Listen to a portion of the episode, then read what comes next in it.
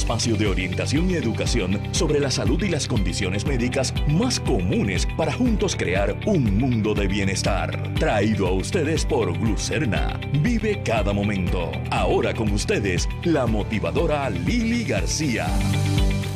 Muy buenos días, soy Lili García y bienvenidos a Felizmente Saludable con Lili. Aquí estamos en este espectacular sábado 11 de diciembre, ya en pleno espíritu navideño y la gente de parranda y de fiesta. Miles todavía no se han despertado después del concierto de Bad Bunny anoche. Pero aquí estamos nosotros con unos temas bien interesantes hoy. Vamos a estar hablando acerca de cómo el ejercicio ahora en línea se ha convertido en una opción y por qué el ejercicio es tan importante para combatir la osteoporosis? Vamos a estar hablando acerca de las señales de cuando hay abuso psicológico en una relación de pareja. Vamos a hablar acerca del RSV o el virus respiratorio sincicial, que hay personas que confunden eh, cuando se habla de virus respiratorio, automáticamente piensan en COVID. Y no, hay otro que vino antes y hay otro que puede afectar y puede ser bien grave cuando, especialmente con bebés. Eh, cuando esto no es atendido a tiempo. Así es que muchísimas gracias a Abby por su auspicio y vamos este, entre muchos otros temas, también vamos a estar hablando acerca de algo que puede confundirse. Mira, qué sé yo, te dan unas diarreitas y entiendes que pues puede ser una indigestión, puede ser algo que te comiste, eh, pero de repente no terminan y con ellas vienen otros síntomas. Y tú pues te pones a tomar antiácidos, te medicas tú mismo eh, y tal vez no estás eh, entendiendo que hay una posibilidad de lo que se llama una condición o enfermedad inflamatoria del intestino. Eh, y sobre ese tema vamos a estar hablando con la gastroenteróloga doctora Suset Rivera. Entiendo que tenemos ya a la doctora Rivera en línea. Muy buenos días, Suset, y bienvenida Felizmente Saludable con Lili. Buenos días, Lili, y buenos días a todos. Encantada eh, de tener la oportunidad de hablar de estas enfermedades inflamatorias que son desconocidas para muchos, como tú señalas. Ahora, déjame ver si te escucho ahora. Háblame. Sí, ¿me oyes? Eh, no, no te estoy escuchando, eh, pero te, te, escucho, o sea, te escuchamos acá, pero no te escucho en la cabina. Uno de los muchachos me va a dar la mano. Estas cosas ocurren, ¿verdad? Con programas en vivo. Eh, este, vamos a ver si, si, si puedo escucharte. Eh, háblame ahora. Sí, eh, buenos días. Ahora sí, ahora sí, perfectamente bien, gracias. Eh, la doctora Suce Rivera, gastroenteróloga. Eh, ¿Escuchaste lo que mencioné de, de cómo un síntoma que puede ser algo, ¿verdad?, totalmente inocente, puede, sin embargo, ser señal de otra cosa. Exactamente. Eh, antes que nada, te doy las gracias por la oportunidad de hablar de las enfermedades inflamatorias del intestino, porque muchas veces, como tú bien señalas, empiezan como algo sencillo que la persona se automedica, ¿verdad? Porque esto es un país tropical aquí todo el mundo le da diarrea frecuentemente. Claro. Este, este, estas dos enfermedades, ¿verdad? Una que se llama la enfermedad de colitis ulcerosa y la enfermedad de Crohn, pues van más allá de eso.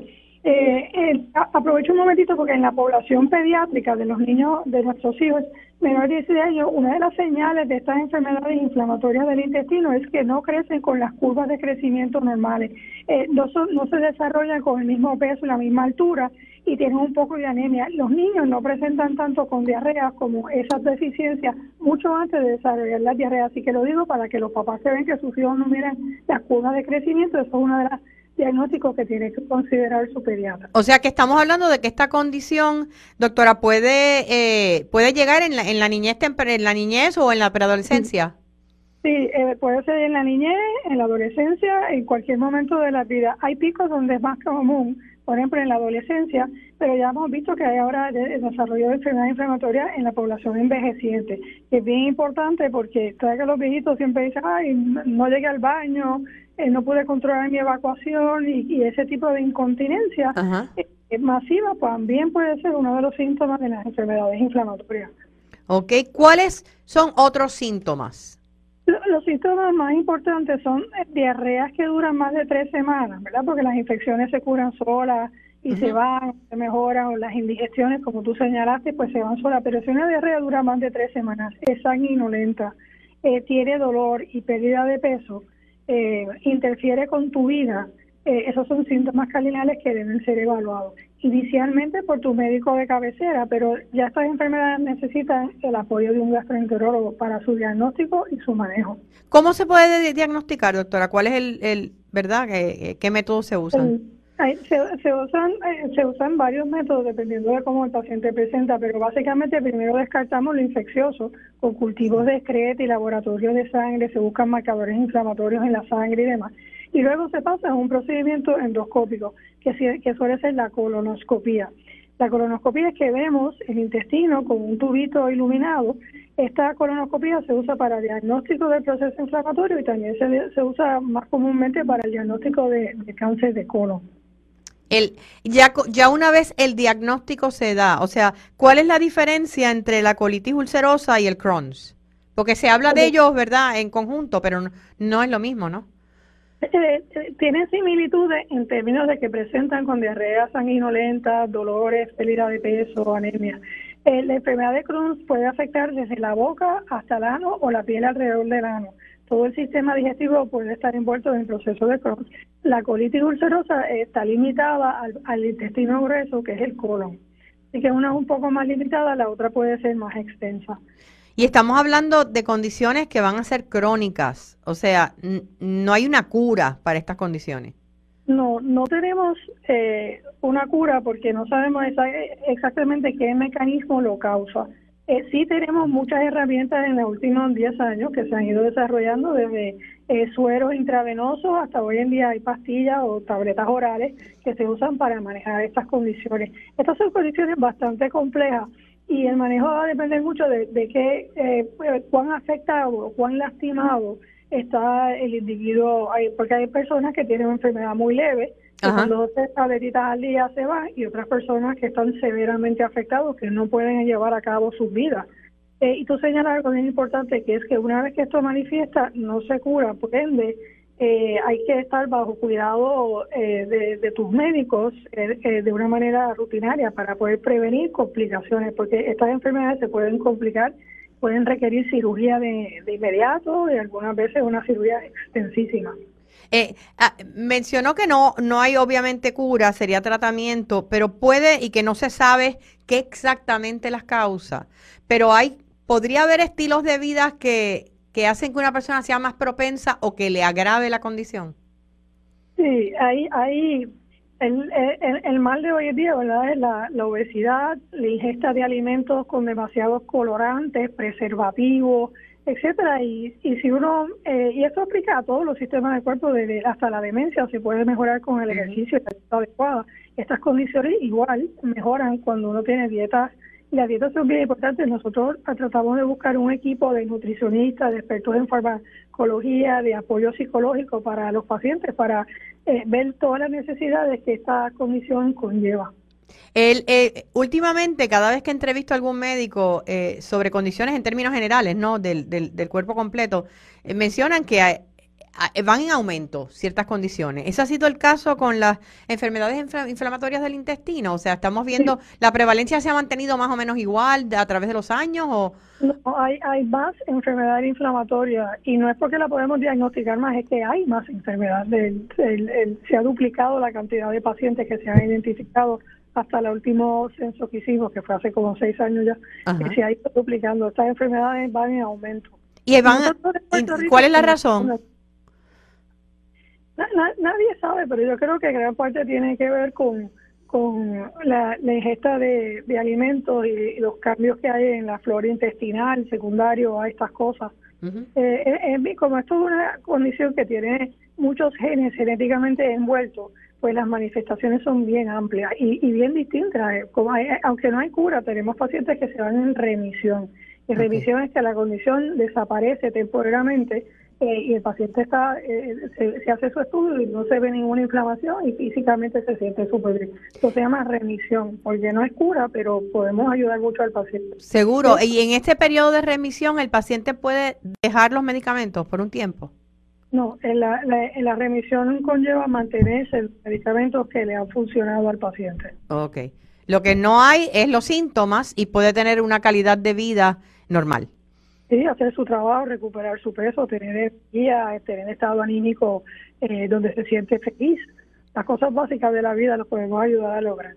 Y hay una, hay una fundación que yo sé que tú conoces, la Fundación Estela Torres, que, que está online y está en Facebook y demás, que tiene muchos grupos de apoyo de pacientes que, que se hablan entre sí y se apoyan. Hay mucha eh, eh, literatura médica y, de toda esta rama eh, disponible en, ese website de FEAT.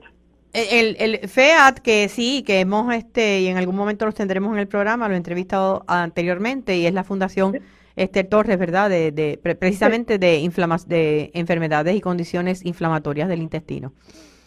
Así, que es importante, yo creo que en toda condición, cuando tú hablas con personas que ya llevan tiempo trabajando con el proceso, aparte de tus médicos, pues es un excelente eh, recurso el tener el apoyo de otros pacientes también.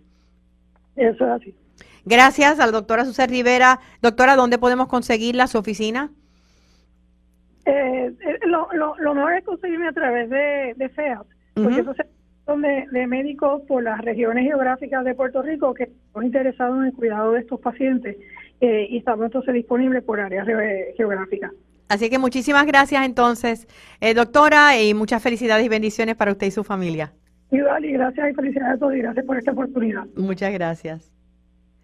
Era la doctora Susana Rivera, gastroenteróloga. Ya saben, la nutrición, aparte de obviamente el cuidado médico, esa nutrición es bien importante a la hora de trabajar con cualquier condición inflamatoria del intestino. Y hablando de condiciones, hay muchísimas, pero muchísimas condiciones de salud que pueden mejorarse con el ejercicio. Y sabemos que a veces nos podemos vagos y sabemos que esta es una época difícil y que la pandemia nos ha matado en términos de ejercicios, ¿verdad?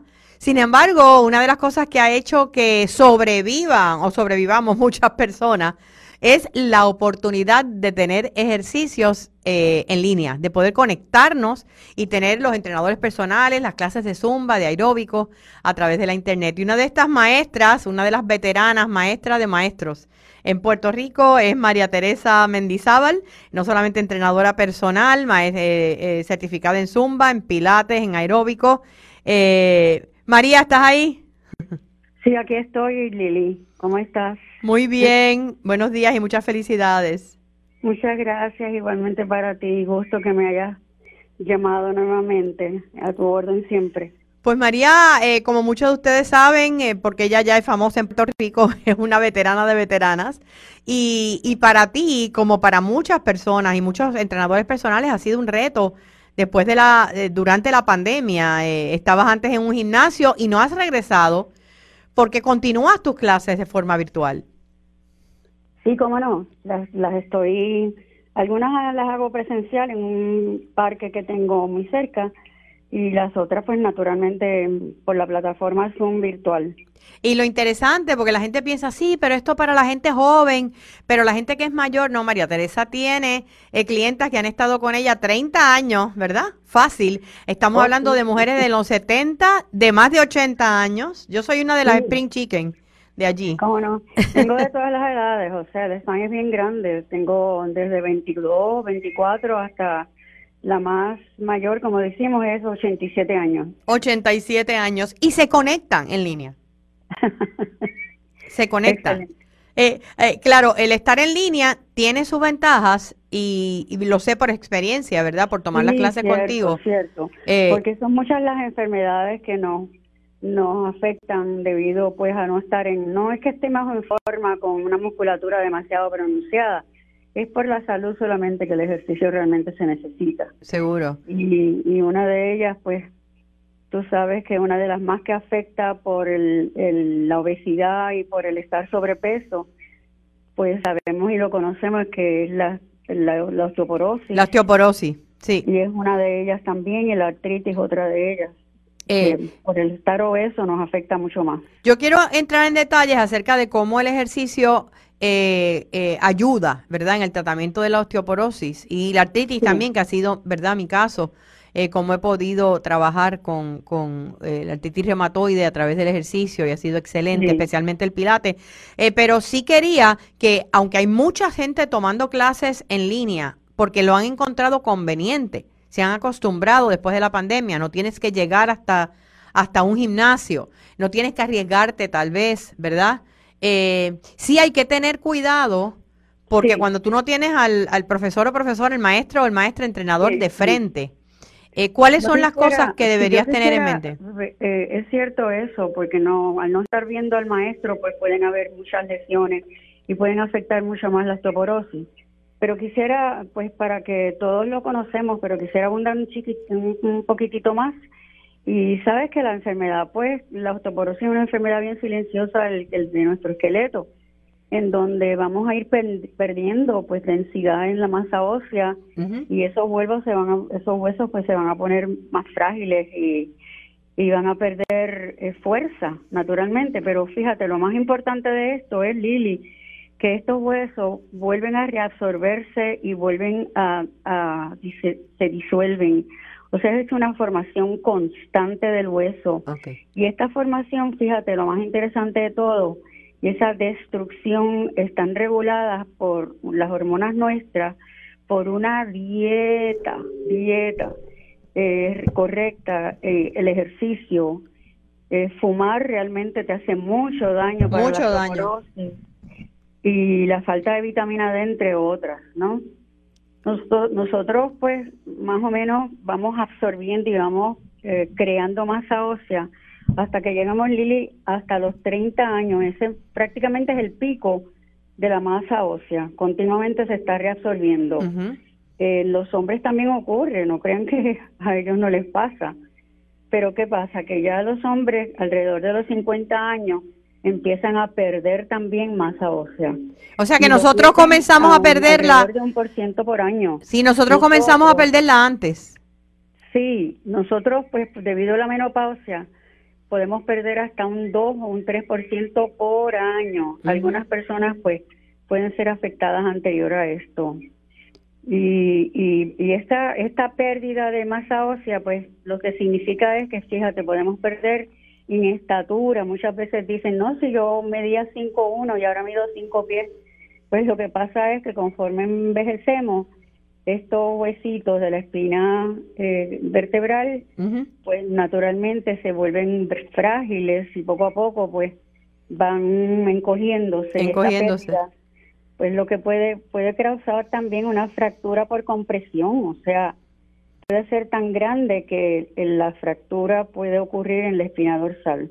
Ahora, sin embargo, pues las fracturas más frecuentes son en la cadera, en la cadera, que es la más peligrosa porque eh, según las estadísticas se dice que cada cinco mujeres, tres después que tienen osteoporosis se caen, se fracturan la cadera y de esas tres, una se queda encamada, lo cual pues cambia totalmente su, su nivel de vida, su salud de vida, ¿no? Seguro. Ahora. Por eso es que es tan importante y tan importante. Ahora mismo, ¿cómo entonces? Porque obviamente el ejercicio no te devuelve la masa ósea.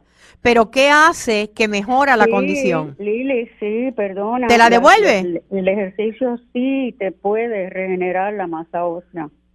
Fíjate, te voy rapidito a explicar, por ejemplo, la fuerza, las células de los huesos siempre están respondiendo a la gravedad, a lo que nosotros llamamos a las fuerzas gravitacionales. Ok.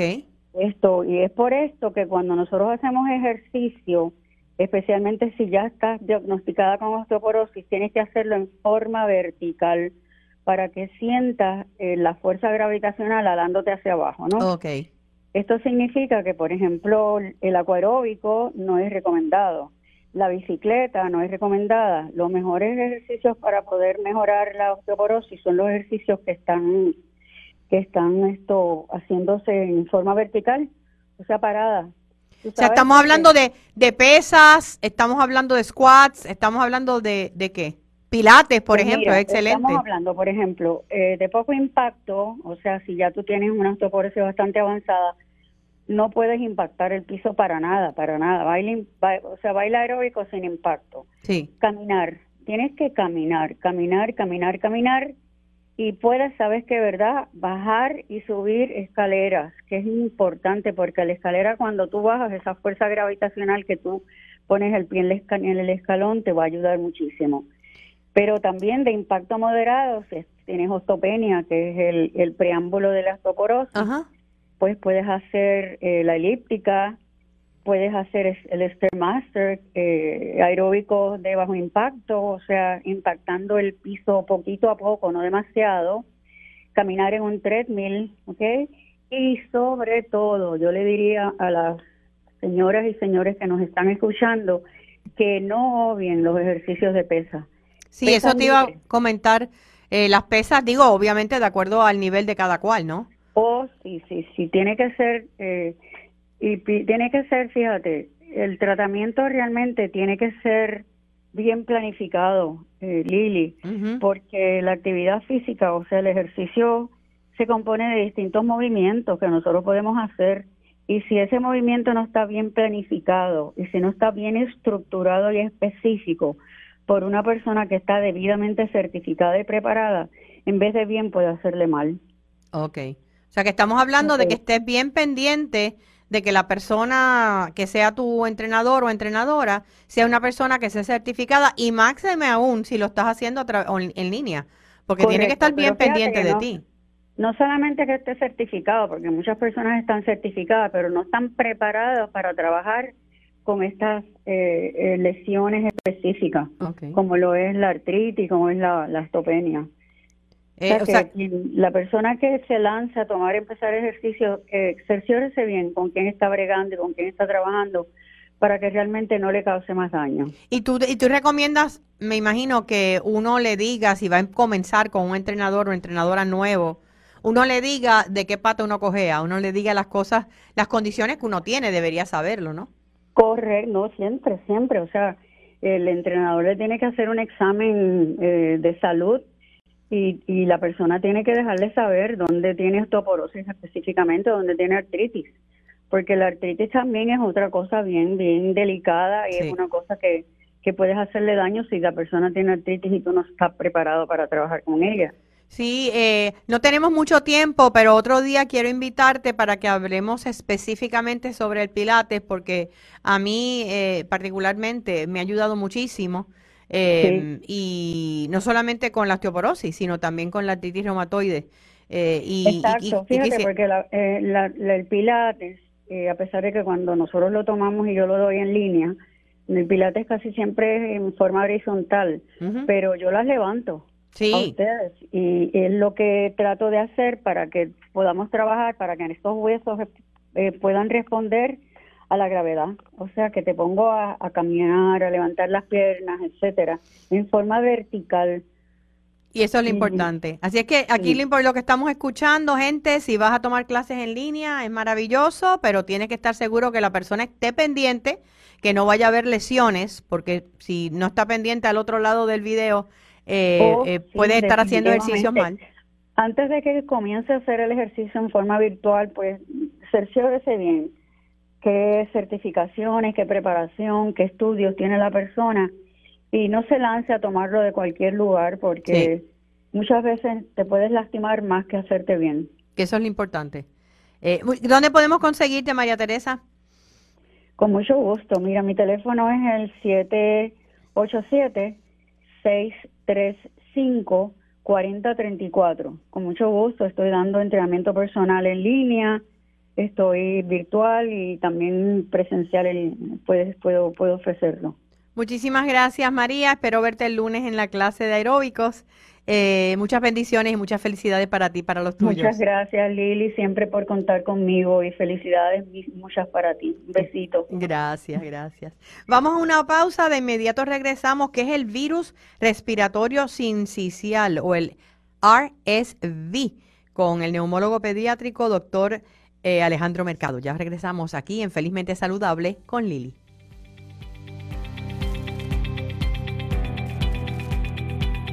Saludable con la motivadora Lili García.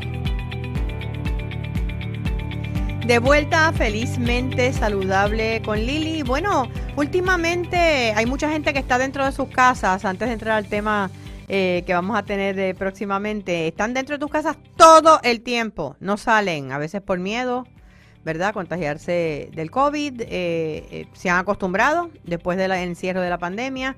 Pues un experimento reciente en la Universidad de Rochester encuentra que tu vitalidad tu energía física y mental aumenta en un 40% cuando sales, cuando estás afuera eh, de esas cuatro paredes y si estás rodeado de verde y en nuestra isla nosotros tenemos verde aparte de un clima eh, maravilloso eh, todo el año. todavía más todavía, más todavía si es un parque, si es hasta tu patio, lo importante es que salgas. Eh, igual que otras prácticas como el mindfulness, como la meditación, aparentemente el salir, el ver y tener contacto con la naturaleza ayuda a una mejor salud mental, el mejor estado de ánimo, eh, ayuda a enfocarnos y nos, nos da un sentido de alerta mayor. Así es que comiencen a salir, salgan, apaguen ese televisor y ese radio de vez en cuando eh, caminen, dense la vuelta. Si no tienen muchas áreas verdes donde caminar cerca de tu casa, sal al patio, eh, respira aire fresco y tú vas a ver que tu vitalidad es un 40% y eso es un montón. Bueno, hoy en día cuando estamos hablando de virus, la gente lo primero que piensa es en el COVID. Pero hay un virus que está entre nosotros hace muchísimo tiempo, eh, que se le conoce como el RSV por sus siglas en inglés o el virus respiratorio sincicial y que puede ser bien grave si no se atiende a tiempo. Para hablarnos un poquito sobre el tema, tenemos con nosotros al neumólogo pediátrico, doctor Alejandro Mercado Arroyo. Eh, buenos días, doctor Mercado, bienvenido a Felizmente Saludable con Lili. Saludos y muchas gracias por la invitación. ¿Cuán peligroso es este virus y cuánto se puede confundir tal vez con lo que sería el COVID, por ejemplo? Bueno, los virus respiratorios casi todos son bien similares y ahí vamos a incluir el respiratorio sincitial, la influenza, que es bien importante, que muchas veces no la mencionamos y se nos ha olvidado mencionarla y estamos hablando mucho de COVID. Tenemos el COVID también y el, eh, la sintomatología es más o menos la misma, es un cuadro catarral que empieza en la vía respiratoria alta, la nariz, la garganta y luego los pulmones. La diferencia de COVID, que es la más importante que podemos ver en sintomatología, es que el paciente de COVID pierde el, sentido del olor y el sabor, que no lo presentan estos otros dos virus. En el caso, en el caso particular del RSV o el, ese que, le llaman virus respiratorio sincicial, eh, ¿ataca a personas de cualquier edad? Eso es correcto. Los que más riesgo tienen son los niños pequeños, o sea, los, los que nacen prematuros o los, primer o los bebés los primeros 8 o 10 semanas de vida. Y también en la tercera edad, que es cuando en la otra etapa de la vida, es como cuando somos niños y volvemos a ser niños, que el sistema inmune es más, eh, es más deficiente por la edad. Eh, tenemos más enfermedades de, de riesgo como hipertensión, eh, asma, diabetes y todas estas personas por esa por su edad, por su sistema inmune comprometido, cuando los ataca este virus que afecta vía respiratoria alta y usualmente puede pasar como un catarro, pero cuando le da al pulmón, cuando afecta al pulmón, puede ser muy severo y le puede producir hasta la muerte. Y, tenemos personas que tal vez lo confunden con un catarrito y tal vez tardan en llegar para buscar ayuda. Eso es correcto porque la mayor parte de los pacientes que tienen estos estos virus van a funcionar como un catarro. Esto es igual que el catarro común, el coronavirus. El coronavirus, ¿sabes? Los, los coronavirus son los virus de catarro. Eh, y pues ahí tienes también, incluyes el SARS, el MERS, o sea que han habido pandemias y en influenza H1 y N1. Casi todos estos virus comienzan con un cuadro catarral. Moquito de nariz, congestión nasal, un poquito de dolor de garganta, malestar en general. Por dura 3, 5, 7 días y se te quita y no te das muchas veces ni cuenta ni vas al doctor. Te tomas algún medicamento, cualquier tontería por ahí y te mantienes tranquilo en la casa y, y no tienes problemas. Pero los que sí empiezan con sintomatología respiratoria, dificultad a respirar más rápido, a tener tos, fiebre. Esos son los pacientes que tienen que moverse rápido y evaluarse, especialmente esos en, en esas etapas de vida. En el caso de los, de los niños, ¿verdad? Usted siendo neumólogo pediátrico, ¿cuál es la edad más vulnerable y, de qué deben estar pendientes los padres? Porque el niño no se puede quejar muchas veces, ¿no? Especialmente, sobre todo, en ese bebé que es el más riesgoso, de 8 a 10 semanas de nacido. Todo, ahora, tu, cualquier bebé que haya nacido prematuro, que tenga enfermedad cardíaca, o sea, que esté diagnosticado como que tenga algún soplo, que tenga algún problema cardíaco de congénito, o cualquier otro sistema que pueda afectar su sistema inmune, cualquier otro diagnóstico que haya ese niño, o sea, que no es un niño sano. Ese es un niño que a la primer signo de vía respiratoria, descarga nasal o tos, que es el primer signo de enfermedad respiratoria seria en un niño, tienen que moverse al pediatra de inmediato y empezarlo a revisar porque muchas veces no solamente ni es la seriedad del virus, es que esos pacientes empiezan a dejar de comer, se deshidratan y terminan con otras complicaciones. Y si le afecta el pulmón, pueden producir una bronquiolitis o pueden producir una pulmonía, que es un proceso infeccioso bacteriano, que entonces, ¿sabe? El, mismo virus ataca, igual que el COVID, afecta el pulmón y lo destruye y, eh, y produce inflamación, como el, el proceso inflamatorio de broncoconstricción, inflamación de la tubería, como si fuera asma. Por eso es que muchos de estos niños se usan los mismos medicamentos que se usan en pacientes con asma. ¿Con qué se trata, ya que mencionan los medicamentos? Bueno, en los niños pequeños eh, hay sin número de estudios donde lo que se está recomendando es que no se use medicinas de asma y se use lo que se llama una salina hipertónica, que es, como una la salina que se usa para mezclar el albuterol con la terapia. Ajá. Eh, en porcientos altos de sal, al 3.5%. Y, pero cuando todo eso es literatura, pero cuando vas en verdad a los hospitales y ves los pacientes bien enfermitos, usualmente terminamos dándole el albuterol y dándole el antiinflamatorio, eh, el solumedrol o, o, similares de cadrón, cualquiera de ellos, y albuterol como si fuera un paciente asmático, además de el hipersal. O sea que estamos, estamos hablando que los más vulnerables son esos entre las 8 y las 10 semanas de nacido. Eso es correcto, pero en los niños pequeños hay que estarlos vigilando, ¿sabes? Pero esos son los más riesgos. Ese, ese, ese patrón, esa edad eh, eh, eh, es, un factor de riesgo bien alto. Al igual que las personas, como te decía, los, ancianos, los pacientes mayores. Mientras más mayores, más riesgosos.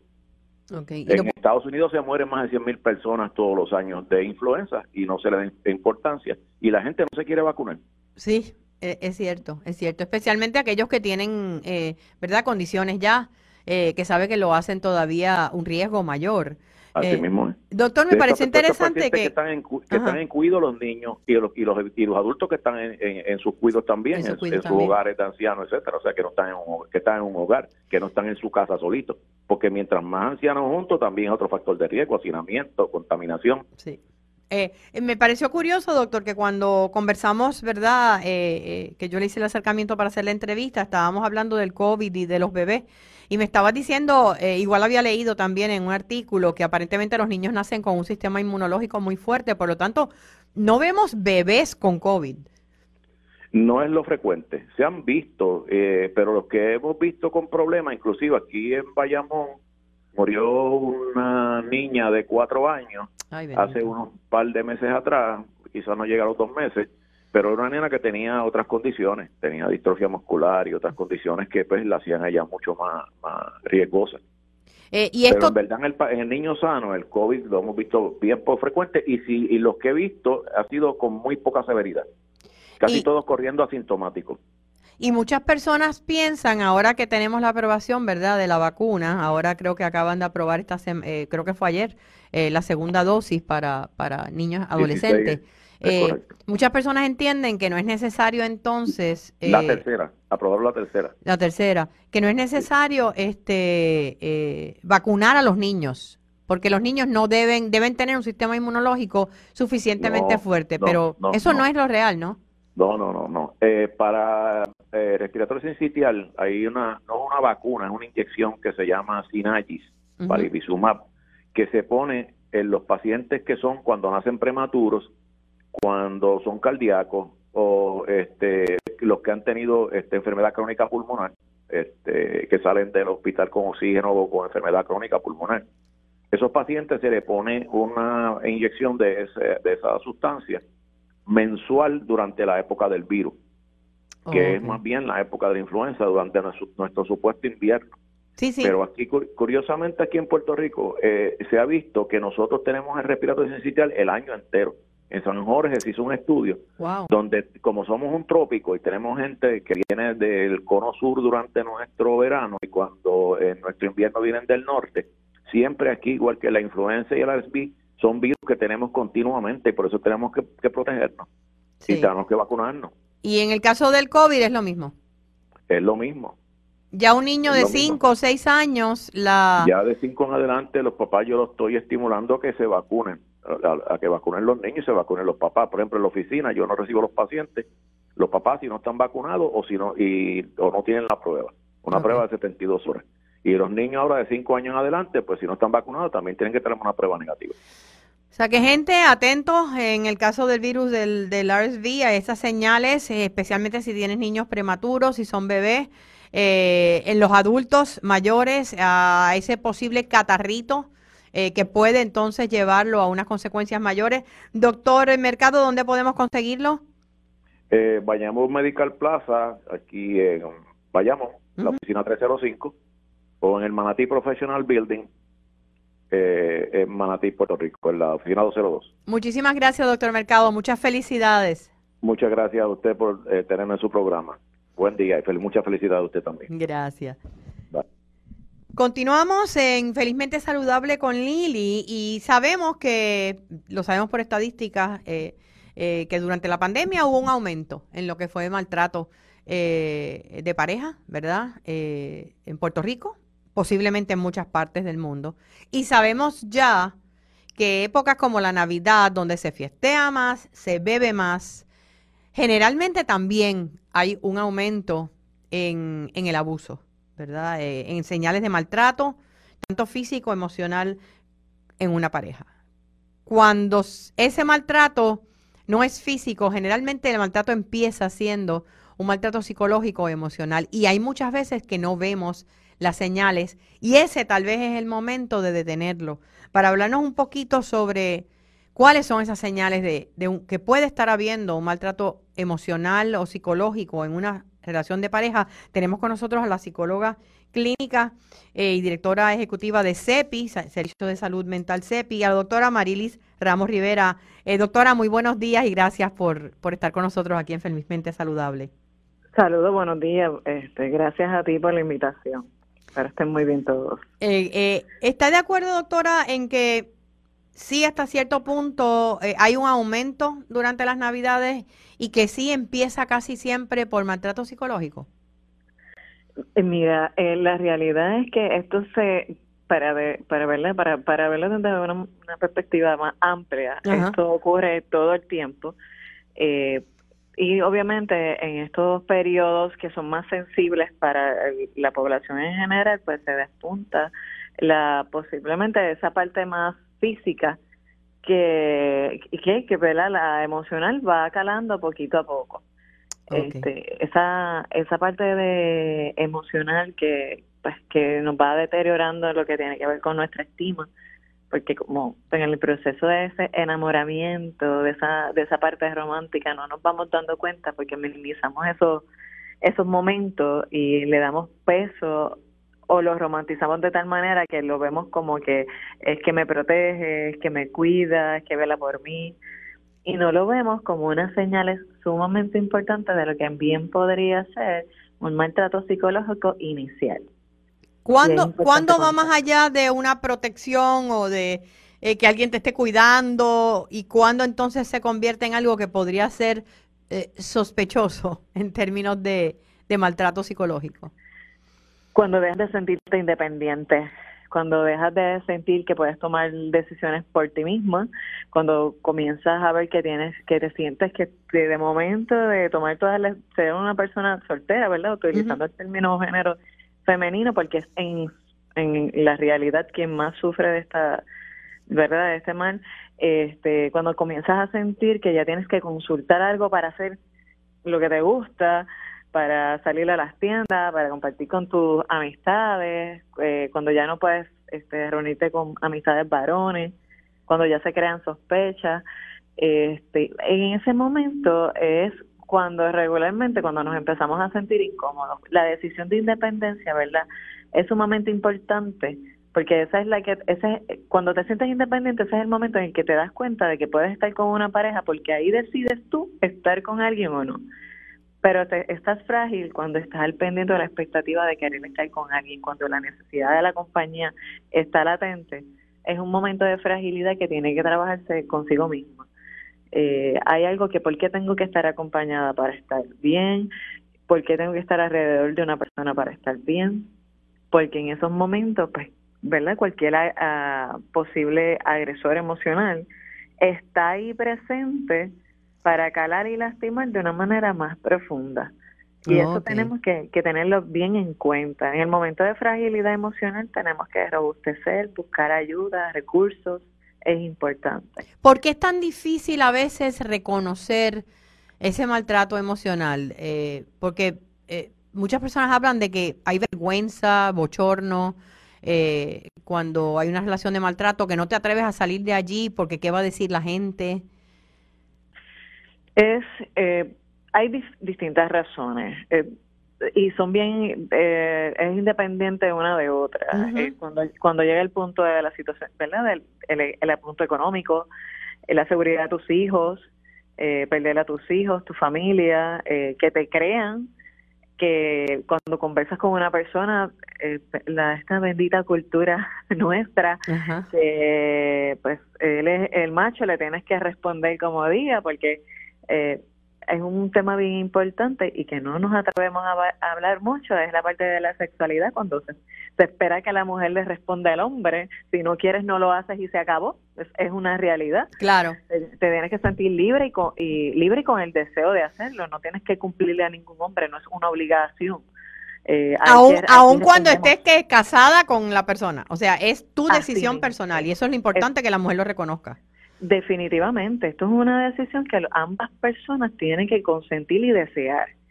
En ocasiones consentimos pero no deseamos porque sentimos que hay una obligación y, y, y la cultura lastimosamente ha empujado a creer que eso está bien y no lo está. Va lacerando cada vez más cómo te sientes porque eso es una parte tan... Tan íntima tan íntima que, ¿verdad? Valga, valga la aclaración, es tan íntima, es de nosotros, de lo que pensamos de, de nuestro cuerpo, de nuestras sensaciones y tener que compartirla con una persona sin tener el deseo por mil razones, porque hoy no nos sentimos bien, porque estuvimos molestos y porque la otra persona está se pelearon pero está bien para para para eh, tener relaciones íntimas. Seguro. Si no queremos, no lo tenemos que no tenemos que complacer a nadie, eso es un deseo. Ese deseo tiene que existir para poder disfrutarlo. Cuando nosotros hacemos algo, sea cual sea lo que hagamos, Lili, tiene que ser porque lo deseamos. eh, voy al cine con mis amigas. De momento, ¿verdad? mi pareja me invitó, pero yo estaba bien animada y bien pompía para ir al cine con mis amistades. Pues mire, qué bueno que me invitaste, lo dejamos para mañana porque yo hice un compromiso con mis amistades. Seguro. Eso, eso, se puede dar y es completamente válido y la pareja que te quiere bien debería entenderlo. Definitivamente, y va a disfrutar el hecho de saber que te sientes feliz. Eh, la persona que tú tienes a tu lado se siente feliz, verte feliz. No, no se va a sentir triste, no debería sentirse triste, porque te ve feliz porque no está a su lado, porque en, en cuestión de horas, no es así y tenemos que tenerlo tan claro, porque surge también la manipulación y la manipulación es una manera de lastimar emocionalmente a una persona. En, en el término de cuando hay hijos, eh, el que te manipule con quitarte a los hijos, el que te el que te amenace, eso es maltrato psicológico en cualquier liga. Estoy totalmente de acuerdo. el manipular con el hecho de quitarte a los hijos porque yo tengo la, el poder económico, eh, porque yo tengo la capacidad de cuidado mejor que tú, porque tú no lo tienes, este, sí es maltrato psicológico en efecto y definitivamente. El, y que y no debe haber duda de que si tienes la capacidad para el cuidado, independientemente de la situación financiera, esa persona tiene que responder por su parte y la fémina varón por su parte, ¿verdad? Respondemos, pues buscamos un trabajito, pues buscamos un part-time, buscamos una herramienta, pero no podemos pensar que esta persona va a, ¿verdad? a quitarme, quitarnos nuestros hijos o, o, nuestros recursos y por eso tenemos que permanecer ahí. Tampoco es tan fácil, ¿verdad? Tomar esas decisiones. No, no, no, no es fácil, no es fácil. Y tenemos que ser sumamente empáticos porque en muchas ocasiones también juzgamos de una manera tan cruel, tan y tan cruel. Este, pues está ahí porque le gusta, eh, yo se le he dicho muchas veces, ya yo dejé de estar con ella porque ella no, no, se, no se acaba de ir. Pues sepa usted que está mal, porque usted tiene que estar presente en la vida de esa persona en todo el tiempo. Sí. El momento, y dejarle saber el momento en que se encuentre eh, preparada, preparado para salir de ahí, yo estoy aquí. Vamos a hacer un, un bultito de emergencia. Vamos a poner los documentos esenciales de nuestros hijos, los documentos esenciales de, que, que tienen que ver contigo en el momento que vayamos a hacer un plan de escape, no tienes que tomar la decisión cuando te sientas segura, estoy aquí. Esa persona, independientemente que lo tome esa decisión hoy o en un año, estuviste presente. Y eso es lo importante. Hay que, hay que respetar el hecho de que la gente a veces le toma tiempo eh, tomar decisiones. O sea que sí podemos entender que ese maltrato psicológico es socavar la autoestima eh, de esa, esa mujer, en este caso estamos hablando, ¿verdad?, de mujeres, pero puede ser también un hombre. Eh, eh, es lo que va a llevar a veces a, a lo que es un maltrato físico y debemos estar pendientes de esas señales y es necesario buscar ayuda. Definitivamente. A veces no podemos tomar las, las decisiones solos. A lo mejor a veces necesitamos una dirección. Y si no tenemos un recurso de apoyo, vamos a llamar a un profesional hay un sinnúmero de hogares que están listos para recibirle, ¿verdad? Este, y darle el apoyo que necesita y las eh, herramientas para dirigirle. Es que se siente en la apertura. A veces no es tomar la decisión drásticamente, pero usted puede hacer una llamadita para orientarse y hace otra para ir orientándose a tomar una decisión totalmente consciente y en el paso seguro que usted se eh, sienta protegida, ¿verdad? Porque también debe, puede tener temor y va haciendo sus preguntas. Eh, nosotros, ¿verdad? Los recursos de apoyo, estar presente y decirle, mira, pues hay unos números de teléfono aquí. A lo mejor no te sientes cómoda tenerlo en la cartera, los voy a tener en mi casa, me puedes llamar en cualquier momento y te lo doy. Seguro. Puedo hacerte la gestión para llamar. Que eh, estemos presentes en la vida de esas personas siempre. Ahora, eh, aquí el mensaje en términos generales es, y la palabra que usaste, Amarilis, que me encantó, es, es tu libertad. En el momento en que tú sientas que estar con esa persona eh, te troncha de alguna forma el poder tomar decisiones libremente, las decisiones del día a día, desde cómo vestirte hasta con quién estar y con quién compartir, ya eso es un intento de maltrato y manipulación psicológica. Definitivamente. es momento de buscar ayuda. Amarilis, eh, CEPI, ¿dónde podemos conseguir los servicios eh, eh psicológicos y de consejería? Claro que sí, para saber eh, más información sobre nosotros pueden entrar a la página de Facebook eh, Grupo CEPI o comunicarse al 787-404-5933. Con mucho gusto le podemos orientar. Ofrecemos talleres libres de costo a la comunidad, así que estamos para servirle a nuestro país. Muchísimas gracias a la doctora Marilis Ramos Rivera. Muchas bendiciones y felicidades para ti y tu familia, Marilis. Igualmente, cuídense mucho. Feliz Navidad para todos. Gracias. Hablando de feliz, eh, de Navidad y de, este momento, es posible que muchos de ustedes hayan tenido pérdidas recientes, ¿verdad? Eh, yo tuve una, de una de mis tías más queridas, estas, de estas titis que son como, como segundas madres, eh, ahora en el mes de octubre. Y hay veces que los momentos de alegría, donde en la Navidad todo el mundo está fiestando, polarizan nuestras emociones y aquellos que sienten un duelo, están pasando por un duelo, pues se sienten todavía eh, más dolidos, eh, sienten todavía más profundo su dolor. Sin embargo, hay alternativas, hay alternativas. Recuerdo en una ocasión, eh, una persona le pregunté en plenas navidades si ella iba, ¿cómo vas a celebrar la Navidad, verdad? Y, y ella me contesta, no, no, yo no celebro la Navidad porque mi mamá murió en una Navidad. Y yo le digo, ay bendito, lo siento. ¿Cuándo fue? Y me dice, hace como 15 años. Y yo la miré y le dije, 15 años. Y hace 15 años tú no celebras la Navidad. Y me dice, no. Yo le dije, ¿y tu mamá era una persona alegre? Y ella me contesté, sí, sí, sí. Ella le encantaba la Navidad, por eso precisamente es que yo no la celebro. Y yo le dije, bueno, pues te estás perdiendo de una oportunidad. Te estás perdiendo de la oportunidad de celebrar la vida de esa que, que fue tu madre. Porque si ella y es una de las cosas que te dicen todos los expertos, ¿verdad?, en el área de la tanatología o del manejo del duelo, es que cuando una persona se va, muchas veces el pensar, ¿cómo esa persona hubiese querido que yo continuara mi vida? Eh, que no volviera jamás a poner un arbolito de Navidad, que no volviera jamás a tener una fiesta en mi casa, que no volviera porque ella murió en Navidad. Es como las personas que eh, eh, que también me ocurrió con otra tía hace muchos años, que murió el día de mi cumpleaños.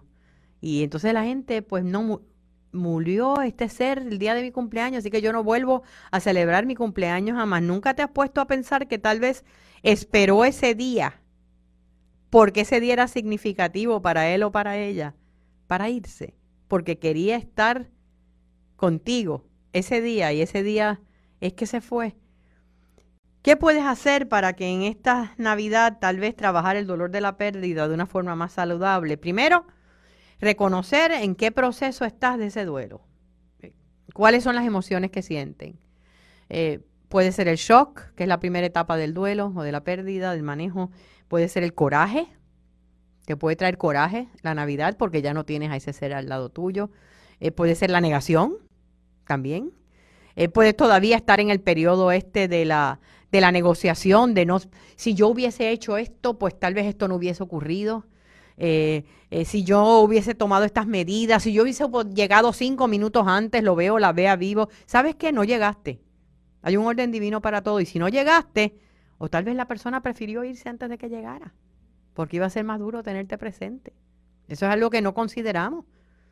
Eh, y las personas a veces escogen el momento en que les toca irse.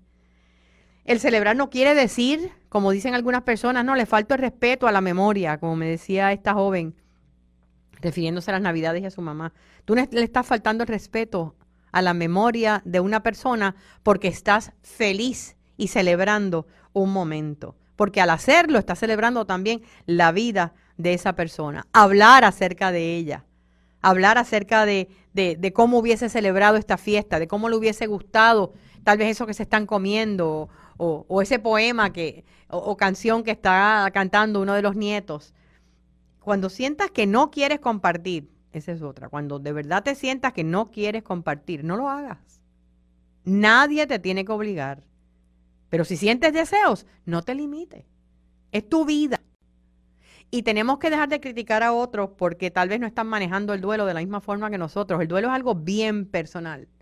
Hay veces que puede haber cuatro hermanos en una misma familia, eh, una pareja que ha perdido a alguien bien significativo, de todas las pérdidas, la pérdida más difícil de cualquier ser humano es la pérdida de un hijo.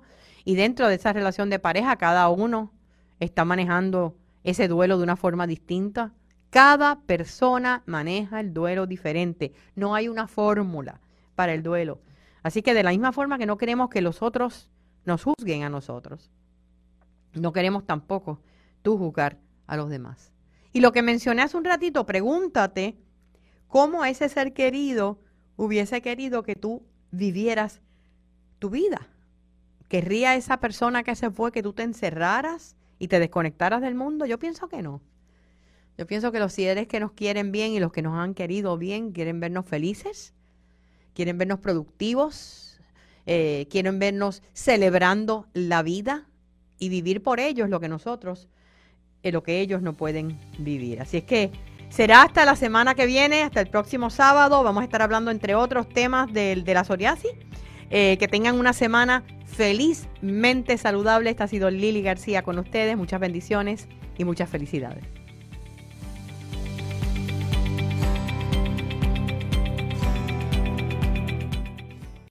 Radioisla.tv, la plataforma digital de noticias más completa de